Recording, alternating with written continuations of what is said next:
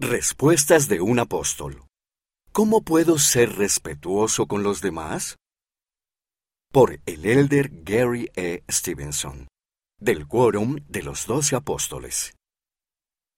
Sea amable con los amigos y vecinos que sean diferentes de ti. No acoses a los demás ni te burles de ellos.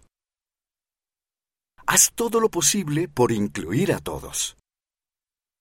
Si alguien hiere tus sentimientos, ora por esa persona. Adaptado de Corazones Entrelazados. Liaona, mayo de 2021. Páginas 19 a 23.